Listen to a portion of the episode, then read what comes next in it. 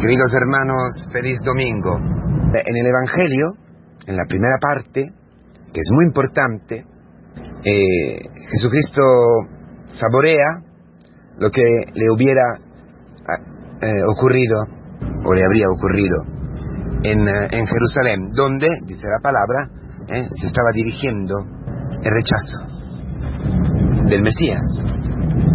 Toda la palabra, toda la escritura hablaba de eso. Y el mismo gesto profético de mm, Elías, que los jóvenes en la fe, en el camino, discípulos, eh, recuerdan eh, al momento de que Jesús ha sido, había sido rechazado en Samaria, invocando, eh, deseando invocar desde el cielo el mismo fuego que ha invocado Elías sobre los ídolos, sobre los eh, ídolos, sobre los Baal, sobre los sacerdotes de Baal. Jesucristo sabía perfectamente que este fuego, como imaginaros un relámpago, ¿eh? que llega a su cuerpo. El gesto de Elías, profético, de destrucción de todos los ídolos, de todas las idolatrías, de todos los falsos dioses, se hubiera, se, se, se perdonadme la, la, conjugación de los verbos, se habría cumplido en la cruz de nuestro Señor Jesucristo. En Él habría llegado todo el fuego desde el cielo para quemar con su muerte, con la muerte de su cuerpo de carne, todos los ídolos que nuestra carne ha servido, ha adorado, todos los ídolos de los cuales todos nosotros estamos esclavos. Por eso Jesús ¿eh? Mira a los discípulos reprochándolo. No, dice lo que le ha dicho, pero eh, su ir hacia Jerusalén ya era una palabra. Y es fundamental, porque toda nuestra vida, hermanos queridos, es una misión, es unir hacia Jerusalén. Justo en el atardecer de Pascua, Cristo resucitado, la luz que, que ya no conoce acá, ocaso, la luz que brillará para la eternidad, ha hecho el paso decisivo para brillar, para iluminar día y noche la vida de la iglesia y a través de la iglesia la vida del mundo, ha tenido que hundirse, es un mismo tiempo, un mismo momento, es el misterio pascual. Cristo pasa de este mundo, dice la palabra hoy, hace Pascua.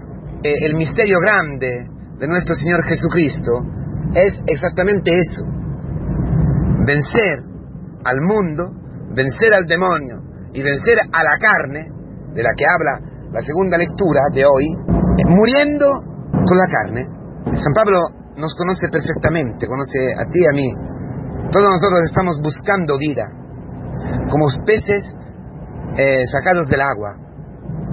Buscamos, habéis visto, ¿no? Cuando un pez, es, eh, ¿no? Está se pesca un pez, se saca del agua, en, con la boca empieza a buscar, ¿no? A buscar, a buscar, para respirar, para...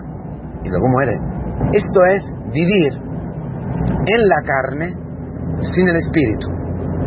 Nosotros, nosotros sabemos de la creación que Dios ha cogido polvo de la, de la tierra y ha plasmado el hombre a su imagen semejanza, pero para llegar a ser un ser vivente, viviente, para vivir, para tener vida dentro, necesitaba el aliento de Dios, su espíritu, el Ruah. Entonces, entonces sí, llega a ser un hombre viviente, porque si no, es un medio hombre, un hombre incumplido, un hombre que como este pez busca la vida, busca el espíritu perdido. Y por el pecado hemos perdido el espíritu. Entonces, quien vive en la carne, quien busca en la carne la vida, porque la perdida. La perdida, ¿cómo? Pecando. Dando, eh, creyendo, escuchando a la mentira del demonio. Entonces, ha perdido la vida. Tú y yo, ¿cuántas veces hemos perdido el espíritu? Y nos hemos vuelto hombres carnales que hacen lo que no quieren. ¿Cuántas veces nos escapan las situaciones? ¿Cuántas veces decimos palabras que no hubiéramos querido decir? ¿Cuántas veces aquella actitud, aquel momento de ira que destruye una relación, que destruye algo bueno, algo, algo que, no sé, yo muchas veces, ya os decía, ¿no? muchas veces he experimentado eso cuando era pequeño, sobre todo cuando y, es terrible, ¿no? Experimentar que haces lo que no quieres hacer. Un vacío, un frío, un sentido de frustración. ¿Por qué? Los deseos de la carne mueven guerra a los deseos del espíritu. La voluntad de la carne, la voluntad mundana, hace guerra, combate en contra de la voluntad de Dios. Y nosotros vivimos dentro de esta guerra y, experimentamos la derrota. Me llamaba muchísimo la atención que el mundo, y nosotros muchas veces, experimentamos exactamente eso. Que no podemos con nuestra carne. Y hacemos cosas que al pensarlo después nos arrepentimos, pero no podemos volver atrás. Lo que hemos hecho está hecho. Por eso San Pablo hoy nos da una buena noticia, que es exactamente la misma que aparece en el Evangelio y también en la primera lectura. El Señor os ha librado para que nosotros podamos vivir, vivir libres, pero libres en la libertad auténtica, que es la libertad de quien puede amar más allá de la muerte, más allá del pecado, más allá de la carne. Cristo muriendo con nuestra carne, ha clavado lo que en la carne nos impedía vivir en la libertad de los hijos de Dios, es decir, amar, servir, perder la vida, perdonar. El Señor nuestro Jesucristo, con su misterio pascual, con su amor infinito, con nuestra carne, ha clavado en la cruz nuestra imposibilidad, ha dejado muerta nuestra carne muerta, para decir así. Ha matado lo que nos mataba. Y por eso nosotros podemos ser libres, podemos amar, podemos seguirle a Cristo. Porque, ¿qué quiere decir? Que Cristo llama a una persona. Hay, hay este hombre, este fulano que dice, Señor, yo te seguiré. Así. Ya enseguida el Señor había entendido con quién estaba hablando, ¿no? ¿Quién, quién le estaba hablando? Ah, sí, tú me quieres seguir. Bueno, te voy, a, te voy a, poner delante el programa. ¿Sabes dónde voy yo? Yo voy a Jerusalén. Y por eso no tengo dónde reclinar mi cabeza. No tengo dónde hacer descansar mi cuerpo, mi carne. Solo reclinaré mi cabeza en la cruz que quiere decir donde clavaré la carne, donde acabaré con la esclavitud de la carne. Es el programa. El hombre de la carne esto no lo puede aceptar. El hombre de la carne no puede aceptar ir a Jerusalén, no puede aceptar la verdadera religión, no puede aceptar el Mesías. ¿Por qué? Porque tiene su ídolo. Porque los deseos de la carne no van a Jerusalén, están en contra de los deseos del Espíritu. Y nosotros hacemos lo que no queremos lo que estamos diciendo antes. Entonces, sin espíritu, la carne está muerta. Imagínate la creación. Dios coge eh, polvo del suelo y empieza a modelar una criatura, un hombre, una mujer. Una mujer guapísima, una guapa, guapísima, guapa, guapa, guapa, maravillosa. Un chico fantástico y habla bien, y tiene unos ojos, es dulce, es eh, romántico, una persona estupenda. músculos o lo que sea. Una mujer maravillosa está muerta, no tiene vida. Si solo es carne, está muerta, no tiene vida. Los chicos que se enamoran, a menudo se enamoran, y es decir, ponen su corazón, su pasión, sus deseos, sus sueños en algo muerto, en un cadáver. Por eso nosotros muchas veces vivimos como animales, porque nos falta el Espíritu de Dios, la Ruá, hasta que Dios no haya derramado, ensuflado el Espíritu en lo que había creado, esto no era un ser viviente. Después, un ser viviente, llega a ser un ser viviente. Sin Espíritu no hay vida, no hay amor, no hay posibilidad de una relación auténtica, de entrega, de sacrificio, de respeto, en, todo, en todos los niveles, desde la sexualidad a todo. Por eso la gente convive, por eso la gente vive pasiones alucinantes. Por eso los chicos que se entregan a la carne, que, que, que empiezan con la sexualidad, es porque son muertos. Un muerto que sale con una muerta. Una muerta que sale con un muerto. ¿Tú lo sabes? Tú que eres padre, ¿sabes eso? Tú, chico, tú, chica, ¿lo sabes? En un principio, nosotros nos enamoramos así. Hace falta del Espíritu Santo. Si no hay el Espíritu Santo, si Dios no ensufla todos los días el Espíritu Santo en ti, en tu novia, en tu novio, en tu marido, en tu, en tu mujer, tú vives en la tumba. Ahora se entiende lo que lo está diciendo el Señor. ¿Quién vive mirando atrás?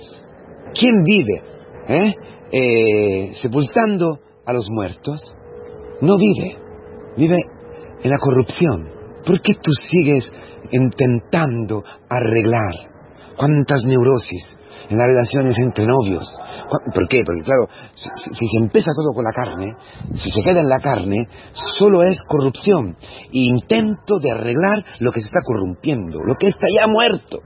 Tú no puedes hacerle nada. Entonces, los chicos que están neuróticos al teléfono, a los mensajes, siempre, ¿por qué no me has mirado? ¿Por qué estás celoso? ¿Por qué esto? ¿Por qué aquello? Y esto muchas veces también en, las, eh, en, los matrimonios. Cosas terribles, y luego entre amigos. Celos, envidias, pensamientos. ¿Qué está pensando? ¿Por qué está todo en la carne? ¿Por qué en una relación entre muertos, entre animales? Hoy, hoy la sociedad vive exaltando los animales más que el hombre, porque claro, el hombre es decaído, no tiene espíritu, entonces se parece a un animal. Es cierto, pues exalta a los animales. Entonces la palabra hoy es una palabra de libertad. La llamada, la llamada de Elías a Eliseo, ¿qué es? Es este manto que hemos visto en estos días, el manto de la misericordia, la vida misma, la Shekinah, la Ruah, el Espíritu Santo, la presencia de Dios que pasa desde eh, Elías a Eliseo. ¿Eso qué puede hacer? Seguirlo, dejarse arropar. No es que yo siga a ti, yo te seguiré. ¿Dónde vas? Tú no has entendido nada. Pero déjame antes eh, saludar a mis padres. ¿Por qué que saludar? ¿Por qué tienes que arreglar algo que ya está muerto, pudrido? ¿Por qué? ¿Por qué tienes que sepultar? Deja ya, deja ya. Yo hago todo nuevo. Eso está diciendo el Señor yo doy mi espíritu, yo hago todo nuevo, yo voy contigo a Jerusalén, voy a crucificar tu carne para que tú seas, como decía San Pablo en la segunda lectura de la misa, seas libre, libre de verdad, ya, libre para amar, libre para vivir una vida libre. Esto es estar con Cristo, porque o con Cristo o con la muerte. No hay, no hay otras opciones, o con Cristo o con la muerte. Entonces, sígueme, quiere decir, vives. Esto quiere decir, sígueme, vives sea hombre, seas mujer, con el Espíritu Santo. Seas un hombre libre, libre. Ya con el móvil, ya con las chats, ya con los WhatsApp, ya con los mensajes, ya con los celos, basta. Tienes el Espíritu Santo. Si, Cristo pasa en tu vida y pone su manto sobre ti, quiere decir que te da su espíritu, quiere decir que te da su aliento, quiere decir que te da su vida. Si hace eso, tú eres una creación nueva una nueva creación. Jesucristo resucitado, después de aparecer y comer, eh, derrama su espíritu. Ahí se cumple la nueva creación. Por eso después de haberle derramado el Espíritu Santo, como Dios en la primera creación, los envía. ¿A qué? Anunciar el Evangelio. Anunciar el perdón de los pecados, la posibilidad para todos los hombres de una vida nueva. Lo mismo que había hecho en la primera creación, dice, vais al mundo, seáis fecundos, seáis fecundos, multiplicaos, servís a la tierra, en mi voluntad, seguirme. Seguir la voluntad de Dios, seguir a Cristo, quiere decir vivir, quiere decir ser hombres de verdad, ser hombres a la imagen y la semejanza de Dios. Con Cristo tú puedes ser novio, de verdad, novia, de verdad, libre, no dependiendo de la carne, no haciendo cosas que tú no quieres hacer, que, lo que tienes dentro, el DNA divino, el eh, ADN divino, la firma divina que tienes dentro, que te hace eh, sufrir cuando haces cosas que no querrías hacer, que la carne quiere hacer, el espíritu no quiere hacer. Y tú vives una esquizofrenia allí, por eso pecas, te acuestas, te, te, tocas, lo, lo, que hacen los chicos, o, no, entre los novios, o, o, mentiras, o neurosis, o mm, estas relaciones morbosas entre padres y hijos, entre novios, entre maridos, mujeres, entre compañeros, amigos, todo eso. Basta. Deja toda esta, toda esta, todo está muerto, todo está podrido. Déjalo. Yo hago una cosa nueva, completamente nueva. Sígueme Vente conmigo, pasa conmigo desde la muerte a la vida, entra conmigo en la Pascua, seas hombre, te voy a crear una persona nueva, voy a cumplir cada profecía, en ti, porque la ley, los profetas, toda la escritura es ama a tu prójimo, entrégate, amar. Eso se puede porque hoy el Señor nos dice, sígueme.